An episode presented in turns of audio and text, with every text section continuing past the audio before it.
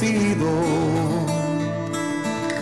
nace un nuevo amanecer con la luz que da al saber hacer el camino nuestra lucha es por la libertad de pueblos hermanos y vecinos. Es un canto por la humanidad con la solidaridad de de. Con el fin de continuar impulsando las relaciones estratégicas para el desarrollo de un mundo multicéntrico y pluripolar sin dominación imperial, Venezuela cada día intensifica sus alianzas políticas y económicas con países que estén comprometidos a trabajar por el bien común, con respeto a la soberanía.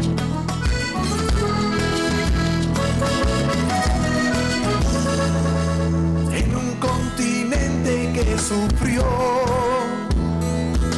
invasión, saqueo y genocidio.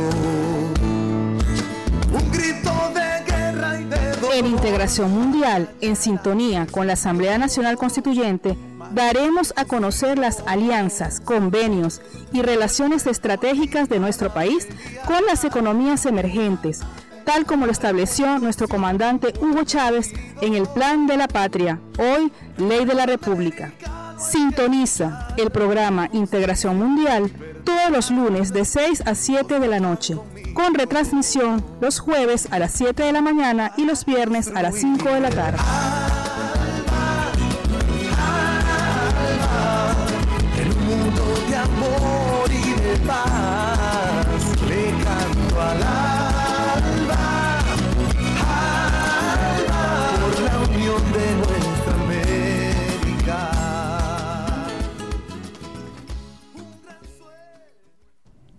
Muy buenas tardes a nuestros usuarios y usuarias que sintonizan el canto de la Guacamaya 90.1 FM.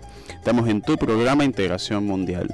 Integración Mundial viene ustedes en la moderación por quienes habla Igor Castillo. En los controles técnicos nos acompañan del colectivo radial El Canto de la Guacamaya, Mario Ramírez y la compañera Silvana Zaputelli. En la postproducción tenemos al compañero José Mireles y en la dirección de nuestro programa Junta Directiva Nacional del COSI, Comité de Solidaridad Internacional y Lucha por la Paz. Recordarles a nuestros usuarios y usuarios que estamos transmitiendo también en nuestra cuenta Instagram TV, arroba COSI y que este, nos pueden encontrar en las distintas plataformas de podcast, Google Podcast, en Spotify con las palabras Integración Mundial o COSI Venezuela en la radio. El día de hoy vamos a tener un programa donde estaremos conversando sobre el contexto geopolítico de América Latina y bueno, estaremos abordando todos los que han sido los, los más recientes cambios que están sucediendo en nuestra región desde este año, el año 2021. Pero sin antes vamos a pasar con nuestra acostumbrada sección, el Manifiesto de la Paz. Eh, en nuestra primera información tenemos que el 10 de junio el COSI Venezuela presentó en el, se presentó entre el encuentro continental de los movimientos de paz de América Latina y el Caribe del Consejo Mundial por la Paz. En esta actividad estuvo desarrollando diversos temas de la política internacional en medio de la delicada coyuntura a causa de la COVID-19. Esta actividad también estuvo marcada por las distintas iniciativas que realizan las organizaciones que luchan por la paz y que tienen un perfil antiimperialista y que son partes del Consejo Mundial por la Paz en la región latinoamericana y caribeña. El 12 de junio, el COSI Venezuela expresó su apoyo en la- a las elecciones en Perú. El presidente del Comité de Solidaridad Internacional de Lucha por la Paz, este, Carolus Bimer, adelantó este, un mensaje vía Twitter al pueblo peruano ante el en ese momento a un este total proceso de totalización de votos y las calumnias que desde sectores de la derecha se estuvo levantando contra la este, la victoria de, de las fuerzas populares y de izquierda, el pueblo peruano dio una firme demostración de unidad.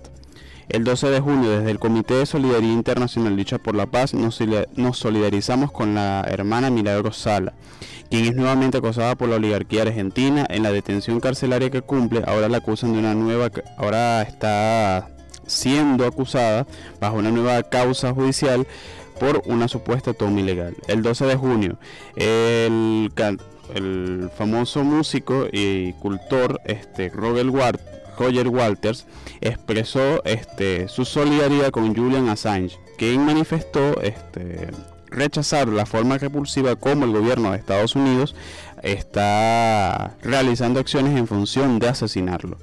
Este, como ya habíamos informado en nuestro el, día de hoy vamos a estar hablando con este, sobre el tema de lo que ha sido la actual situación y la coyuntura de la geopolítica en América Latina y el Caribe. Y en esta oportunidad nos, está, estará realizando esta tertulia el profesor Antonio Blanco. Él es politólogo internacionalista, especialista en comunicación política, magister en filosofía de la guerra, estudios sobre conflicto y paz y doctorado en seguridad y defensa. Es profesor de Relaciones Internacionales en la Universidad Bolivariana de Venezuela y de Geopolítica en la Universidad Militar, Bolivariana de Venezuela. Este, bueno, profesor, un saludo a los usuarios y usuarias que nos sintonizan a través de la 90.1 FM. Gracias, muy buenas tardes y muy buenas tardes a todos, todo tu radio escucha. Eh, quiero aclarar algo, yo todavía no soy doctor, no tengo doctorado, Doctorando, perdón. Exacto. Doctorando. Perdón. Estoy, estudiando, pues. Bueno, gracias por la, por la invitación para analizar un tema eh, tan interesante como lo es eh, el contexto eh, geopolítico, tanto global como, como regional. Muchas gracias. Okay. Este, bueno, en unos minutos entonces estaremos conversando con el profesor Antonio Antonio Blanco, quien estará acá en nuestro programa Integración Mundial por, por el canto de la boca maya 90.1 FM. Vamos a una pausa musical, los dejamos con una canción del gran combo, El Barbero.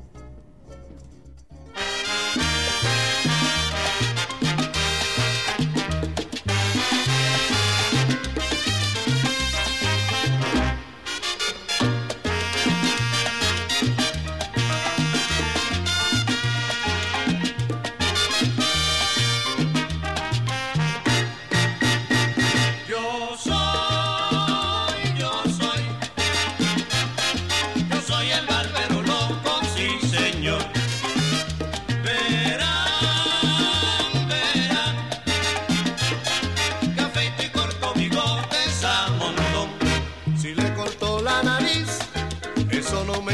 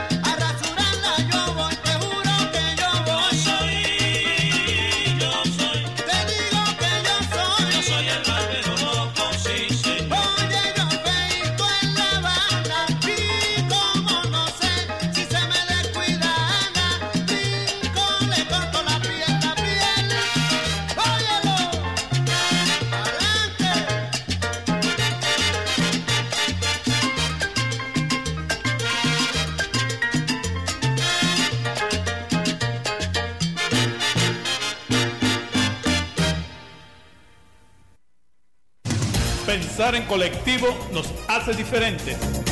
Somos el canto de la guacamaya 90.1 FM.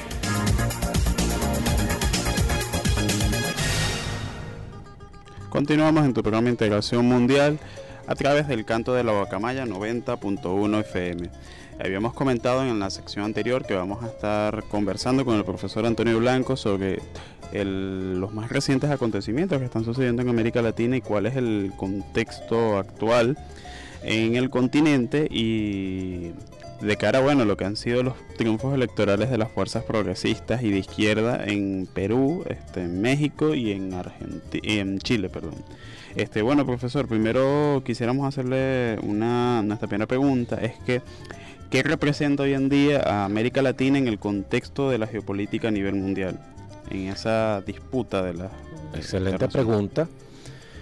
América Latina en la actualidad, en este segundo decenio del siglo XXI, juega un papel fundamental en la geopolítica mundial, en la que se está dando un escenario en el que se disputan eh, los grandes poderes hegemónicos, en el que la hegemonía que se instauró después de la Segunda Guerra Mundial, ya en 1945, hegemonía que se impuso a través de la fuerza, a través del chantaje, chantaje económico, Estamos hablando, por supuesto, de los Estados Unidos y todos los resultados de la conferencia de Bretton Woods y cómo se va a instaurar esta, hegemonía.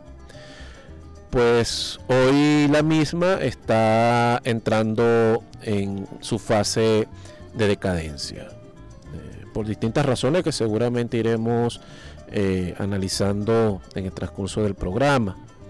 Hay mucha literatura especializada sobre esta, esta circunstancia en la que vive el mundo hoy.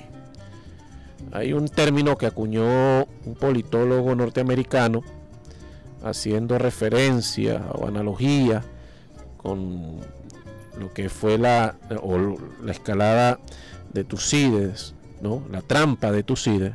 Eh, hice mención a la escalada porque me, acordé del libro de, del ministro de la Defensa, excelente texto. Pero este politólogo norteamericano hace referencia a la trampa de Tucídides, que es el momento eh, histórico en el que una potencia está emergiendo y en ese proceso de emergencia eh, la potencia hegemónica actual entra en su fase de decadencia. Y por supuesto esto trae pues graves consecuencias a nivel de la geopolítica mundial. Y América Latina hoy eh, es una pieza fundamental en este tablero eh, global.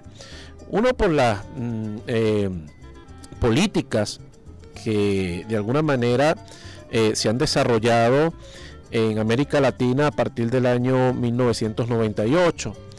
Hay que recordar también que la década de los 80, la crisis económica de, la deuda en América Latina significó un duro golpe eh, para la región, un golpe que la asumió en el atraso. Eh, recordemos pues que eh, para muchos autores se ha denominado la década perdida. en Venezuela se desarrollaron procesos sociales muy importantes para el año 1989 se produce una gran ruptura, una ruptura que significó un paso, pudiéramos decirlo, eh, de carácter histórico. Es un, es un quiebre histórico que se va a dar en el año 89, producto por supuesto del avance de la propuesta neoliberal. ¿Qué es lo que vamos a ver luego eh, en la actualidad? Pero me gustaría eh, abordar este tema en el marco de la complejidad que, amerita, ¿no? Claro. Eh, de los distintos factores que están, eh, que influyen, ¿no? en esta, en esta coyuntura.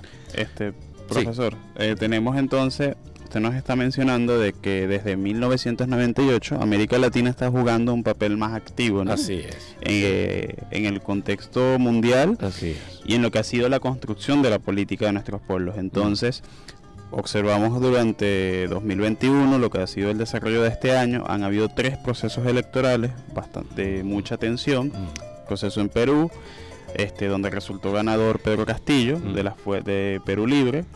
El proceso este, en Chile, donde resultó ganador las principales fuerzas de izquierda, el Partido Comunista, el Partido Socialista y otras fuerzas este, de carácter este, más, más pequeño y regionales. Mm. Y tenemos las elecciones en México, donde este, el partido con mayor cantidad de votación este, es el Partido Morena. Entonces, quisiéramos saber cuál sería este, la nueva posición de América Latina ante estos nuevos cambios políticos. Hablamos de, de este, de lo que ha sido este año, pues, 2021. Sí, claro, eh, pero eso te digo, pues eh, eh, la única forma de comprender eh, el actual escenario geopolítico regional eh, es desentrañando los procesos que de alguna manera eh, permanecen invisibles. ¿no?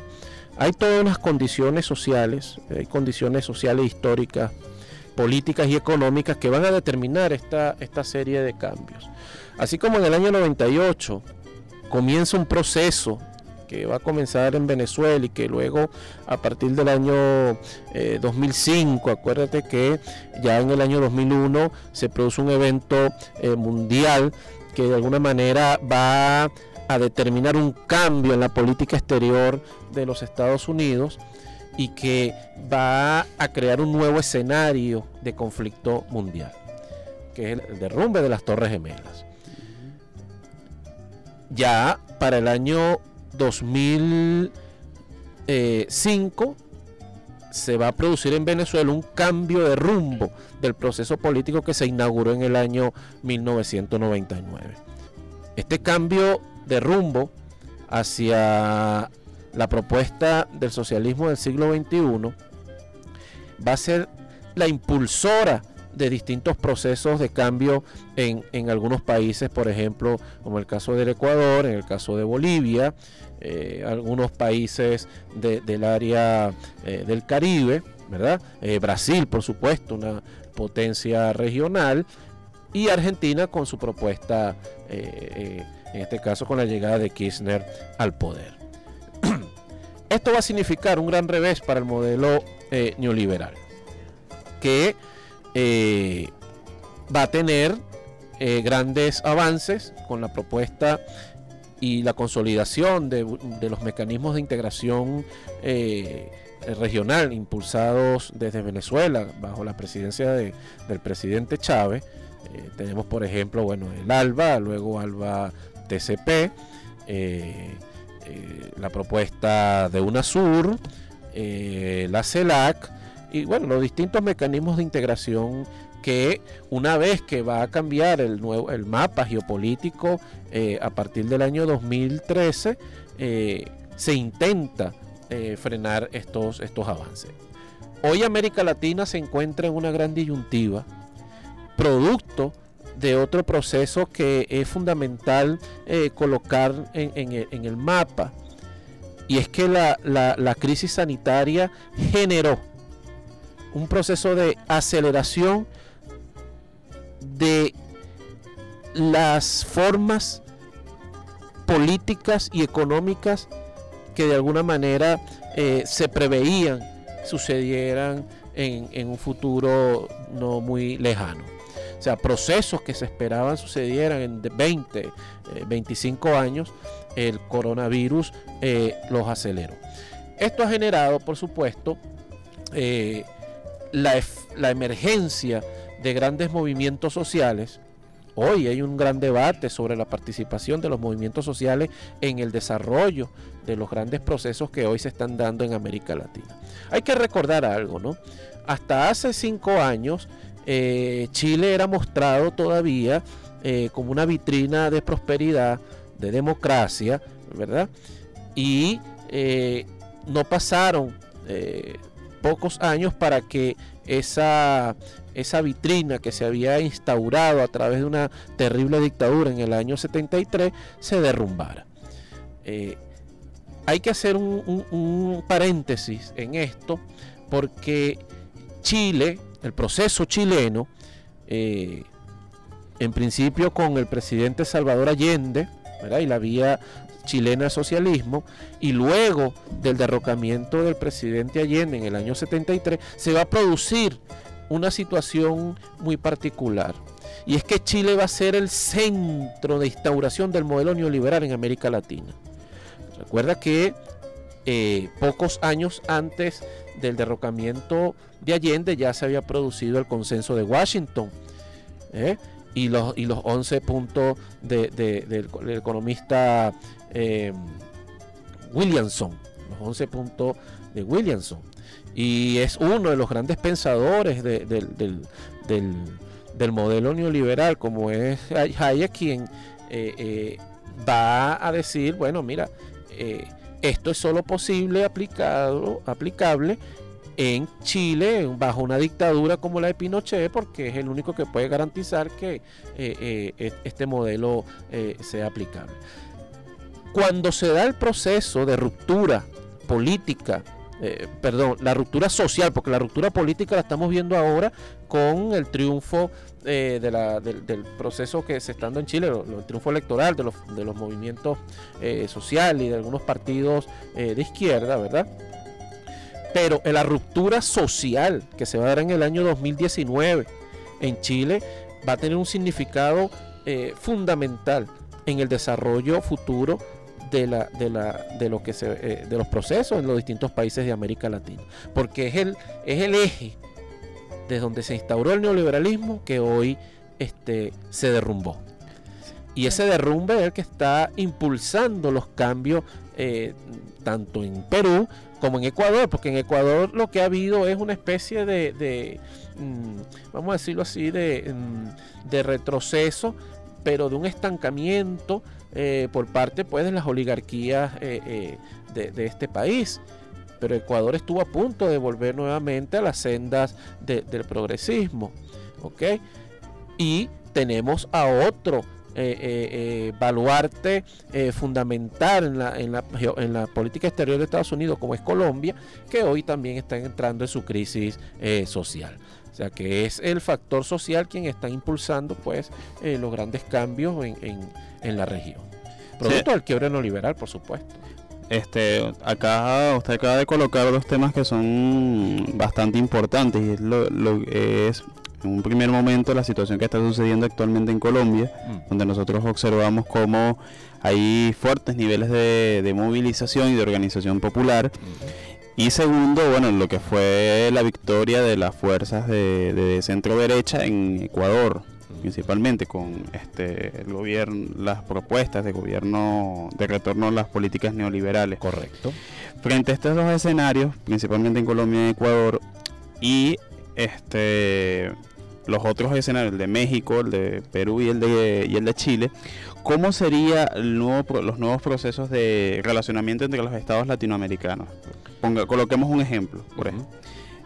cuando el, inició el siglo, el siglo XXI, este, Colombia, Perú y en, su momento Paraguay eran partícipes de los procesos de integración, pero producto de que la dinámica regional este, motivaba y obligaba bueno, a estos estados a ser partícipes en esos procesos. Pero ante una caída táctica del progresismo, hablamos desde 2011, de primero lo que fue el golpe de, en Honduras y un cambio geopolítico y los cambios que se están dando. Este, estos países iniciaron el proceso de quiebre de algunas y de golpear algunas estructuras de integración. Este, hablaríamos Nasur, Nasur Alba, todo eso. La CELAC. Y la CELAC. Ahora, ante un restablecimiento de las fuerzas progresistas, este, está ante las puertas un proceso de restablecimiento de la cooperación y la solidaridad entre los pueblos latinoamericanos. Esta pregunta nos la va a responder en la siguiente sección, este, ya que nos informan desde los controles que tenemos que ir a una pausa musical. Los dejamos con una canción de Gilberto Santa Rosa, acechando por la 90.1 FM, El canto de la guacamaya.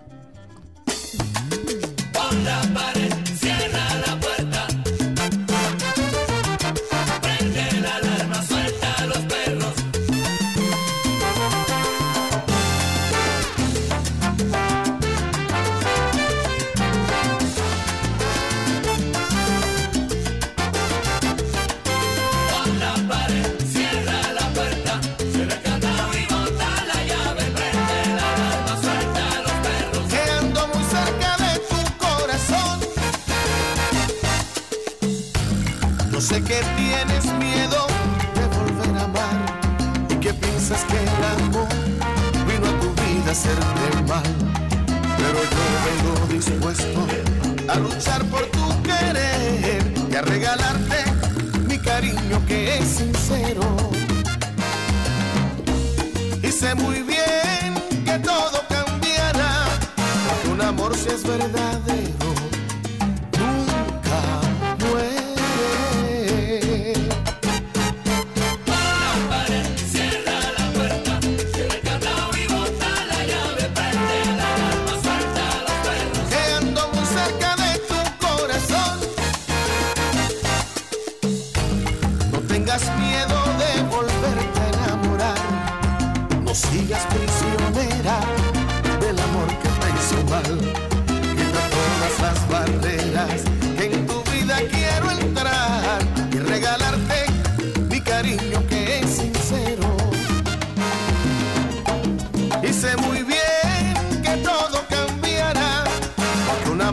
amor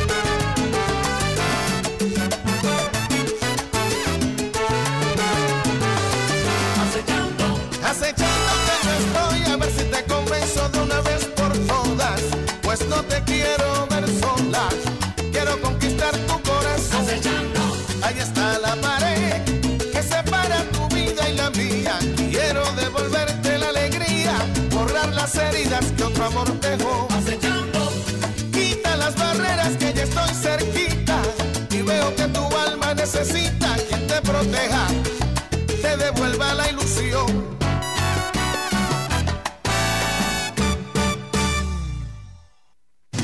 Pensar en colectivo nos hace diferentes.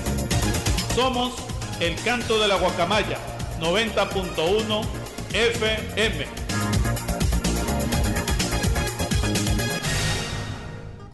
Continuamos en tu programa Integración Mundial a través de la, nuestra emisora El Canto de la Guacamaya 90.1 FM. Estamos conversando con el profesor Antonio Blanco, este profesor de la Universidad Bolivariana de, Venezuela, sobre América Latina. Bueno, profesor, dejamos una pregunta en el aire. Sería Excelente, importante que nuestros usu- este, radio escucha puedan este, escuchar su opinión sobre el- la formulación que realizamos. Sí, eh, hablábamos tras micrófono eh, sobre esta nueva realidad, ¿verdad? Ciertamente hay un nuevo escenario, un nuevo escenario geopolítico. Eh, América Latina entra en una dinámica eh, muy interesante por los distintos factores que- que influyen en esto.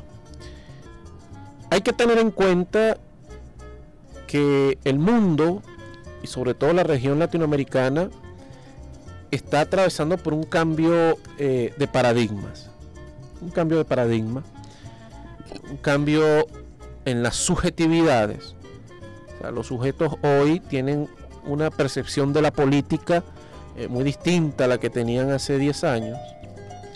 Y los procesos que se han ido consolidando, consoli- consolidando tanto en México, como en Bolivia. Recordemos que Bolivia no, eh, no está eh, entrando en una dinámica actual. Bolivia viene ya arrastrando un proceso de hace ya más de 20 años. ¿eh? Y, que y, que ha, logrado, vamos, vamos a dejar de un lado un poco en esa línea de tiempo el golpe de Estado a Evo. Vamos a colocar ese periodo ahorita aparte. Después analizaremos el golpe de Estado a Evo.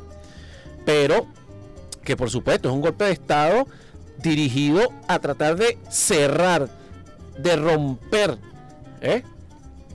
el ejemplo que significa Bolivia eh, en esta parte del mundo.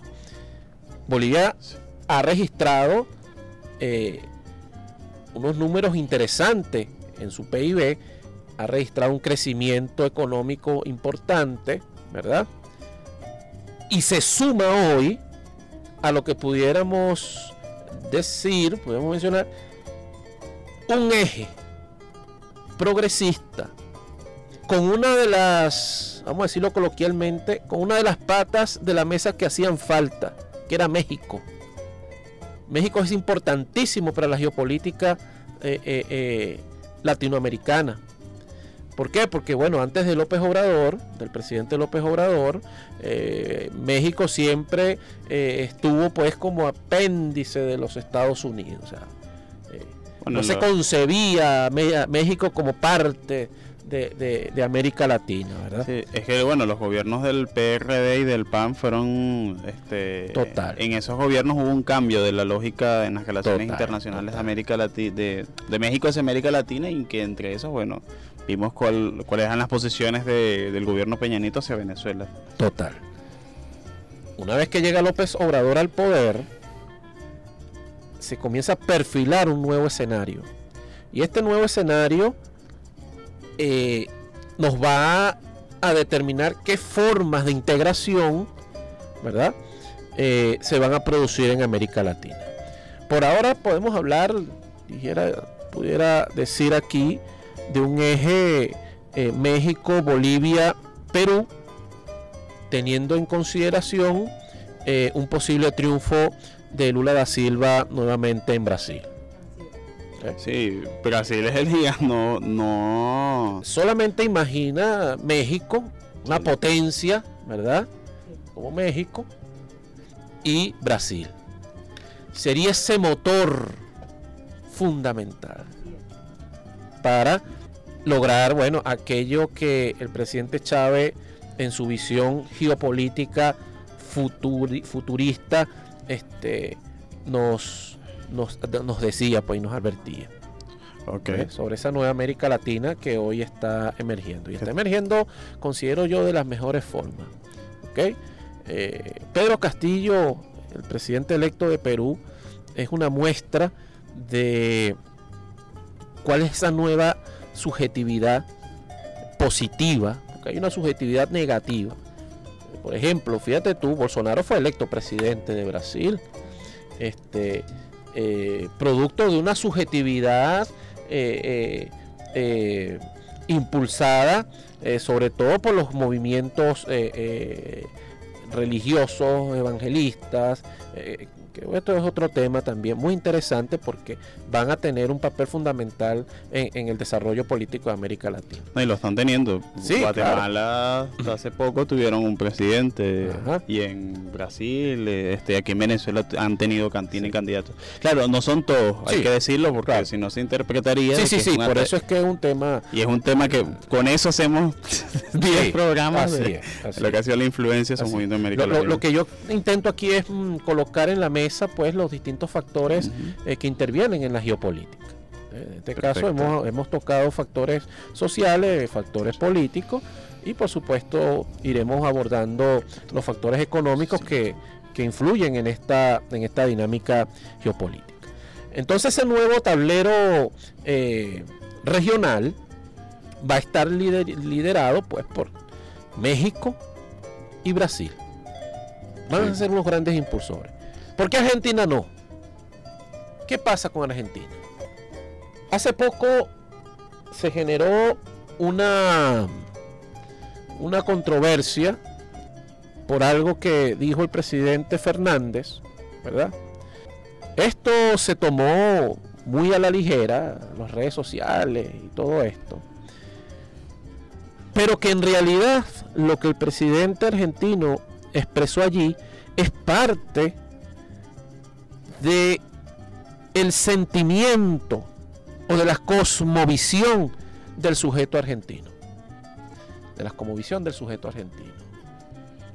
También hay un tema allí, es que Argentina es la de América Latina es el país con mayor herencia y descendencia. A eso me refiero, porque el, presidente argentino... Se dice que, eh, perdón, creo que es aproximadamente de un 75 a un 80% de los argentinos tienen o descendencia o, o, provienen de familias de cualquier país de Europa. Y ellos se sienten orgullosos de eso. Se sienten orgullosos, parte de su idiosincrasia. Yo tuve un profesor de antropología de la, en la UCB él decía, es, impresionante eh, escuchar a un argentino sentirse orgulloso de no tener herencia indígena.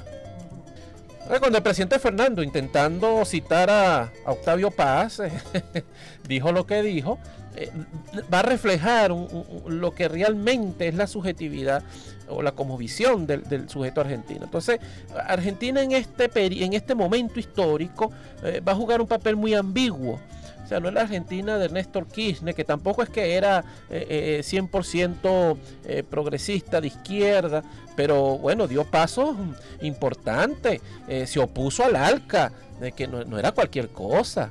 O sea, hay gente que se toma a la ligera el hecho de, que el presidente Chávez se haya definido antiimperialista. Eso no es cualquier cosa.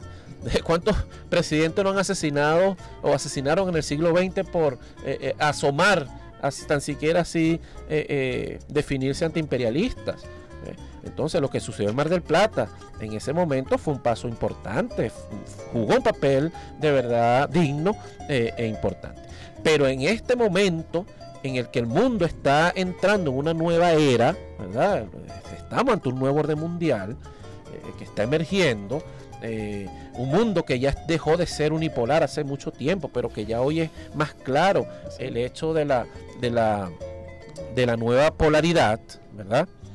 Eh, en este momento histórico, eh, considero pues la importancia del papel que va a jugar México y Brasil en, esta, en, este, en este tablero geopolítico en América Latina.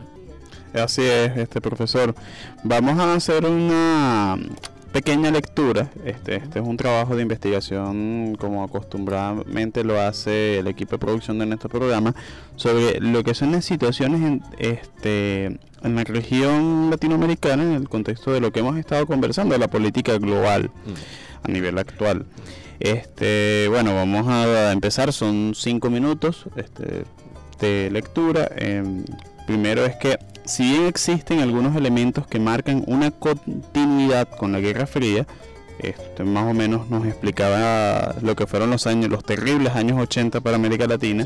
Destacamos que existen nuevos factores que redimensionan el conflicto entre, entre potencias. La construcción discursiva en torno a la Guerra Fría oculta o minimiza las diferencias norte-sur. El hipernacionalismo que caracteriza el comercio y la gestión de las vacunas e insumos de la COVID-19 de forma bilateral, la crisis económica, los altos niveles de explotación laboral, el avance del colapso climático, el sostenimiento de políticas bélicas de menor, de menor escala y bajo el marco de guerra híbrida. Tanto Estados Unidos como China y Rusia profundizan sus estrategias de poder blando, eh, centradas especialmente en la vacuna y en los suministros COVID-19 en, en América Latina y el Caribe. La pandemia se suma a las crisis múltiples del capitalismo afectando de forma distinta a los países. Una de esas formas en América Latina es la falta de acceso a vacunas, la necesidad de mayor presencia del Estado en lo social, sobre todo en salud, y la necesidad de romper el ciclo de endeudamiento, privatizaciones y neoliberalismo. En términos globales, puede ser un escenario propicio para la reunificación y el mutuo fortalecimiento de países periféricos para otorgar nuevos impulsos a espacios como el movimiento de países no alineados, a la vez que se aboga por fortalecer mecanismos de integración regional que permitan el mejor posicionamiento posible frente a las diversas crisis en ciernes. La cuestión migratoria y el modo en que Estados Unidos negocia diversas salidas, prevaleciendo la securitización con México y Centroamérica, está teniendo impacto en aspectos de seguridad y económicos, que en el momento no padecen reducir el problema, sino agravarlo en el contexto de pandemia el relato de decisiones de corte progresista del gobierno de Biden, eh, esto lo ponemos entre comillas, muy entre comillas, pero que ha sido la parte de la discursiva de su, tanto su campaña como de su gobierno, al interior de Estados Unidos, no se traducen necesariamente en una política menos injerencista en el extranjero. Es en un contexto de clara y persistente disputa por recursos, mercados y desarrollo tecnológico con China, con la Federación de, con la Federación de Rusia, también con el territorio y este, este contexto de disputa también en territorio latinoamericano y caribeño. Venezuela prevalece como la zona de mayor tensión regional, especialmente en la frontera colombo-venezolana. Si bien el escenario de conflicto interestatal sigue siendo una opción reservada, hay que atender a las repercusiones que podría tener las manifestaciones en Colombia, seguidas de un amplio despliegue contrainsurgente y represivo en las relaciones con Venezuela y con otros países de la región.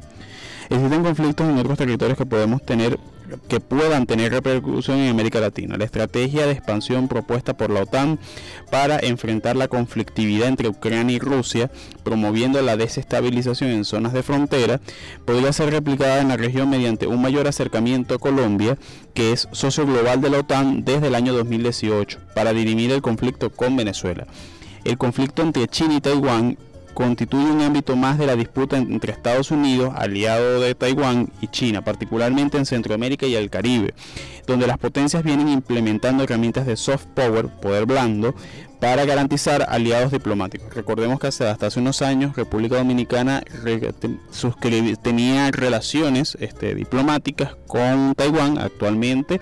Este, desde 2017-18, ahora sus relaciones son con China ante este escenario. La deuda externa será uno de los mayores retos para la región y puede comprometer el desarrollo regional y la soberanía de las naciones. Buscar mecanismos regionales más allá de préstamos con China e instituciones financieras internacionales debe ser prioridad ante el agravamiento de la crisis económica mundial y las tensiones entre potencias convendría evitar un escenario similar al de la década perdida en la región ante una caída general de la producción y el aumento del endeudamiento con instituciones este, internacionales, endeudamiento disputado entre, entre instituciones de financiamiento internacional y China. Es vital es vital evitar que se comprometan los recursos naturales, sobre todo estratégicos, o sea, allá en el, el terreno a privatizaciones con ello se profundice la dependencia. Reforzar mecanismos de integración que sobrepasen lo comercial y tienden hacia áreas como ciencia y tecnología, patentes, entre otros. Para ello será necesario evitar relacionarse con las potencias en una lógica bilateral y lograr afianzar a la CELAT como un marco de actuación multilateral unitario desde América Latina y el Caribe. Los países de la región deberían evitar el nacionalismo recargado, además de relacionarse en una lógica bipolar, abogando en cambio por seguir construyendo los mecanismos de concentración e integración política y económica regional y manteniendo relaciones extrarregionales bajo condiciones que permitan mayores beneficios para las mayorías sociales afectadas por la crisis económica y pandemia. Un ejemplo de esto es la vinculación de México con Rusia más allá de las vacunas para intercambio científico y tecnológico y vía CELAC, vía Comunidad de Estados Latinoamericanos y Caribeños. Como objetivo de la región en su conjunto, no solo a nivel estatal, será clave lograr que los países que más contaminen reduzcan sus emisiones, evitando reproducir la lógica de los bonos verdes que los mismos alimentan al capital financiero y privatizan amplios territorios. Atender al colapso climático en curso, el agotamiento de grandes yacimientos petroleros y una deuda energética fósil sostenida hará que grandes áreas sean disputadas y sufran transformaciones. Según la Organización Internacional del Trabajo, la OIT, en los siguientes nueve años podría perderse 80 millones de empleo a causa del colapso climático y son los países periféricos los que experimentarán mayores consecuencias sociales, económicas y climáticas. Aprovechar las fortalezas económicas y recursos de la región para establecer cadenas de producción regionales en áreas como la minería, metalmecánica y siderurgia, energía eléctrica, petroquímica y farmacéutica. Podría impulsarse la articulación de cadenas de valor regional en diversos rubros como manufacturas, petroquímicas, generación de electricidad. Se podría tomar como punto de partida la experiencia de la vacuna contra el COVID-19 que está siendo fabricada por diferentes empresas en diversos países de la región. Convendría acuerdos de producción genéricos, desarrollo de patentes conjuntas, entre otros rubros ligados al sector farmacéutico. Es vital, es vital plantearse el avance científico-tecnológico, tomando como ejemplo la experiencia cubana con la vacuna contra la COVID-19 y romper el fuerte dependencia regional. Debería renovarse los esfuerzos por ampliar y profundizar los acuerdos de integración regional cooperación sur-sur como una de las alternativas para salir de la crisis en el corto plazo y en mediano plazo, debilitando el modelo primario exportador, aportando en, hacia otras alternativas. Parece urgente el replanteo de la política regional de industrialización de los recursos naturales, en particular de los minerales estratégicos como el litio, tierras raras, petróleo, gas, entre otros. En ese futuro no, eh, esto es entre comillas, no fósil, cuando decimos eso es porque vemos cada vez este, hay una dependencia estructural de la economía mundial hacia el petróleo, el gas natural eh, que es cada vez más indispensable, pues concentra alrededor del 90% de las reservas de litio del planeta en el llamado Triángulo del Litio, esto hablamos de Argentina, Chile y Bolivia, lo que se agregan los recientes descubrimientos en México y en Perú.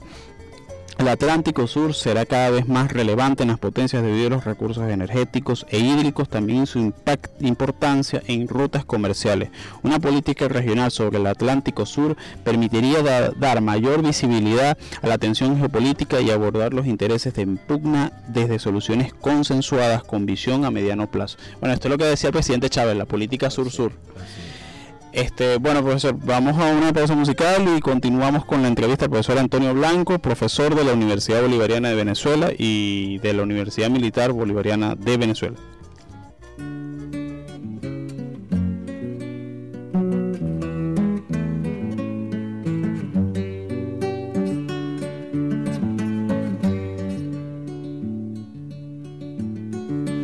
Manera se me adentra usted sonriendo como si fuera la primavera, yo muriendo. Y de qué modo sutil me derramó en la camisa todas las flores de abril.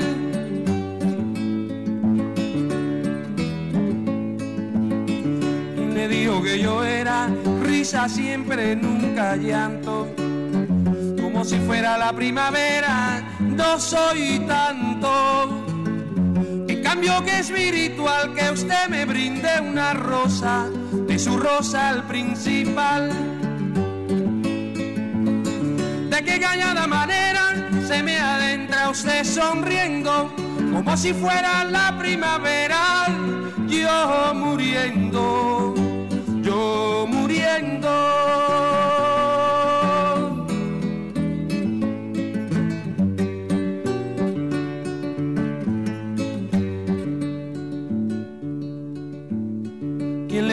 Que yo era risa siempre, nunca llanto.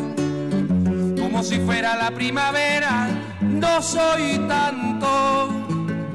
En cambio que espiritual que usted me brinde una rosa, de su rosa al principal. De qué cañada manera se me adentra usted sonriendo, como si fuera la primavera, yo muriendo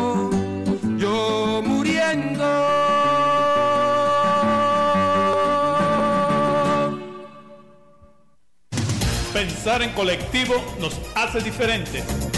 Somos el canto de la guacamaya 90.1 FM.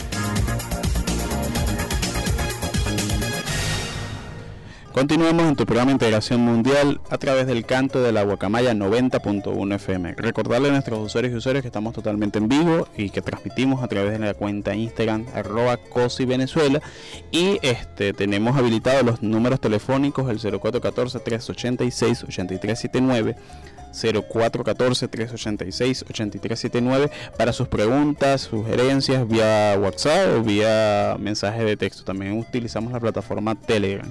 Eh, estamos entrevistando el día de hoy al profesor Antonio Blanco, profesor eh, del, programa de formación en relaciones internacionales de la Universidad Bolivariana de Venezuela y venimos conversando sobre América Latina. Este profesor, tenemos una, una pregunta que vamos a pasar a lo que es el buzón de la solidaridad, son preguntas y respuestas de tratar de que sean respuestas de un minuto Perfecto. o algo corto. Este Y bueno, son producto de la interacción con nuestros usuarios y usuarios. Primero, ¿cuáles son las posibles consecuencias del contexto actual en las relaciones de China y Estados entre en la disputa, perdón, entre China y Estados Unidos por este, tener a América Latina su aliado? Interesante, interesante. En resumidas cuentas, el mundo está en guerra. Faltaría tiempo para explicarlo. El mundo está en guerra. Estamos viendo la caída de un imperio que a partir del año 1945 ha ejercido su hegemonía, hegemonía política, económica, simbólica, militar, ¿verdad? Y la emergencia nuevamente de China en el escenario mundial. Esto ha traído como consecuencia pues la pugna, el enfrentamiento entre estas dos grandes eh, potencias. Lo que sucede es que hoy la guerra tiene otras formas. Como dice Van Crever, pues la guerra se ha transformado y en ese proceso de transformación de la guerra, hoy todos los escenarios son parte de la guerra. Todos los espacios son parte de la guerra. Guerra tecnológica, guerra económica, eh, guerra ambiental, eh, guerra a través del mecanismo de salud. Estamos ante una posible nueva década perdida.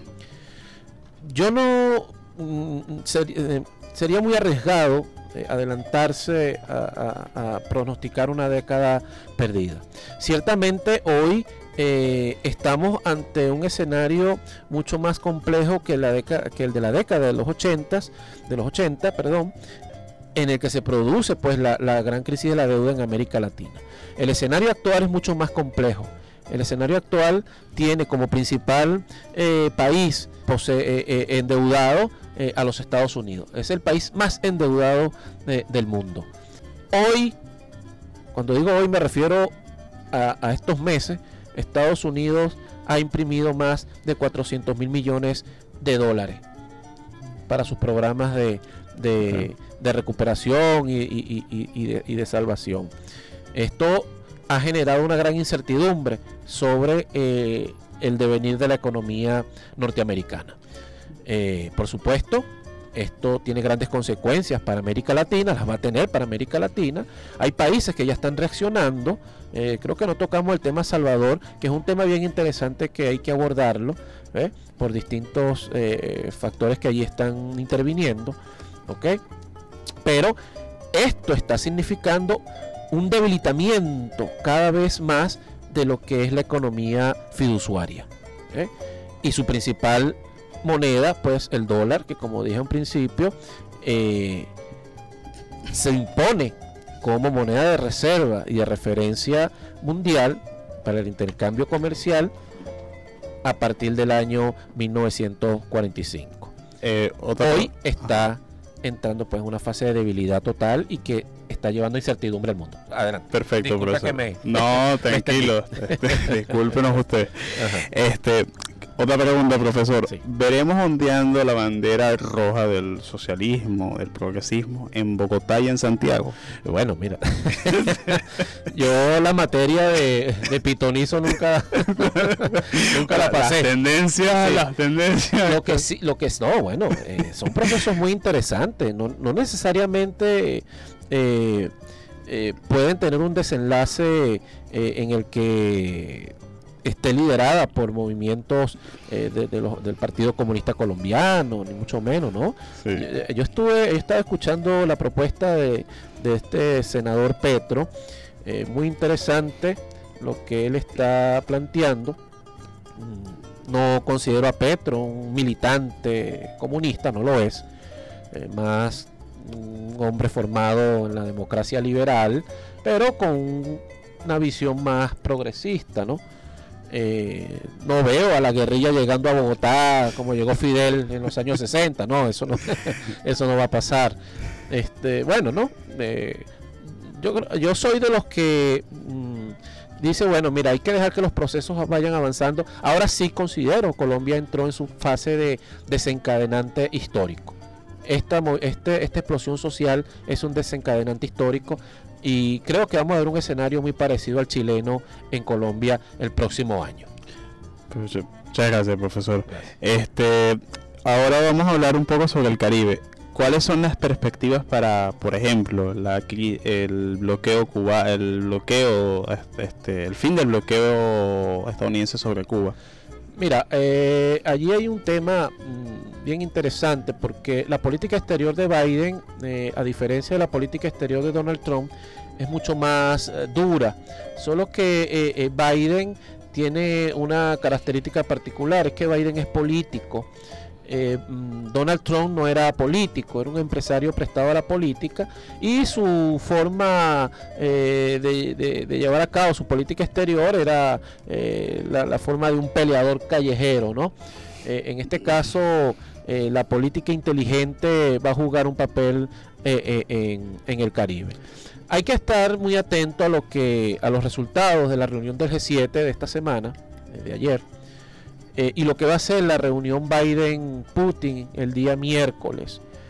Porque de esas dos reuniones eh, se van a, se van a determinar lo que va a ser la política en cada una de las periferias. Eh, en, el, en, el, G7, agenda, recursos naturales y deuda, ¿verdad? Y Biden-Putin, conflicto y paz. Bueno, muchísimas gracias, profesor. Unas palabras de despedida a nuestros usuarios y usuarias. Eh, bueno, muchas gracias, de verdad, reitero, por la invitación. Me parece un programa muy enriquecedor, excelente, eh, y que nazca eh, de este espacio de la, de la, Universidad Bolivariana, para mí es pues muy satisfactorio. Yo soy un gran defensor de la Universidad Bolivariana, no porque sea mi alma mater, sino porque tengo una lucha porque la universidad se coloque eh, a la vanguardia del conocimiento, es necesario.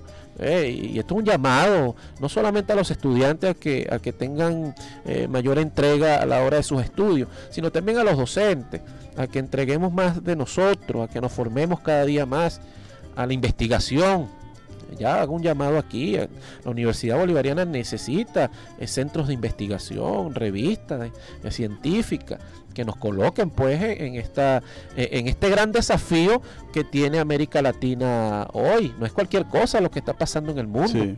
Es un nuevo orden mundial que está emergiendo y por supuesto como toda transición es dolorosa. Y bueno, quiero, quiero también saludar desde aquí, permítame a mi hijo que seguramente me está escuchando. Él es un niño de 11 años, pero ¿cómo le gustan estos temas? no, muy bueno. Pero Perfecto. sí, ¿cómo le gusta? Y bueno, muchas gracias, verdad, por esa invitación. Emanuel David.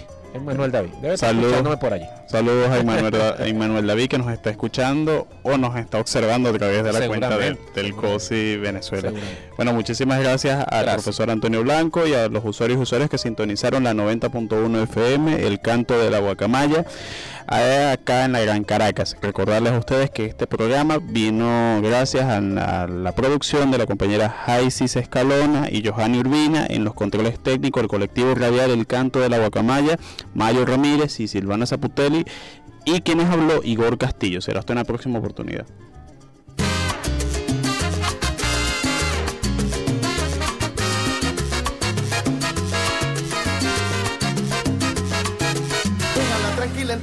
Con su juego de pasión, que a mí me está gustando.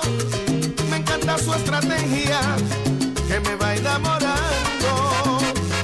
Tiene mucha gracia y manifiesta su conducta a perfección, que es lo que anda buscando. Me intriga con su magia, que ella estará tramando. Todo lo que sube tiene que caer mi corazón y alma le entregaré.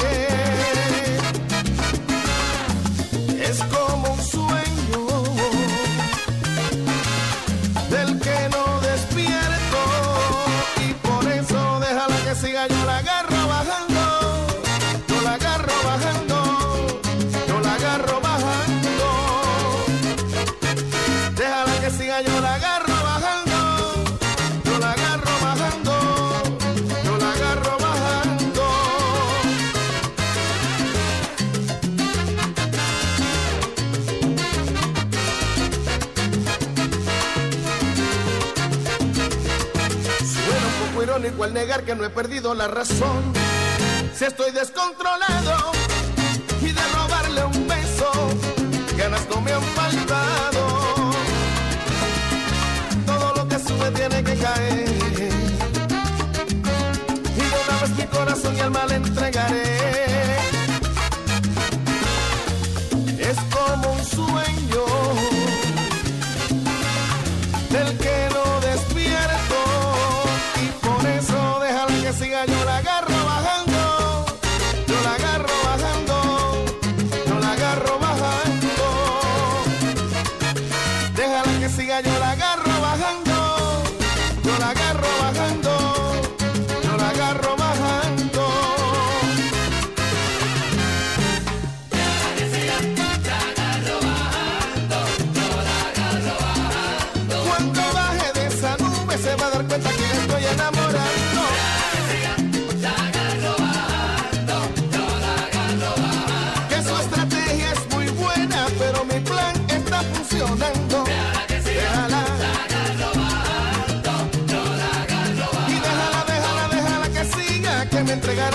como ya estoy pensando. Deja que déjala. En su juego de pasión se le nota la intención, pero yo no estoy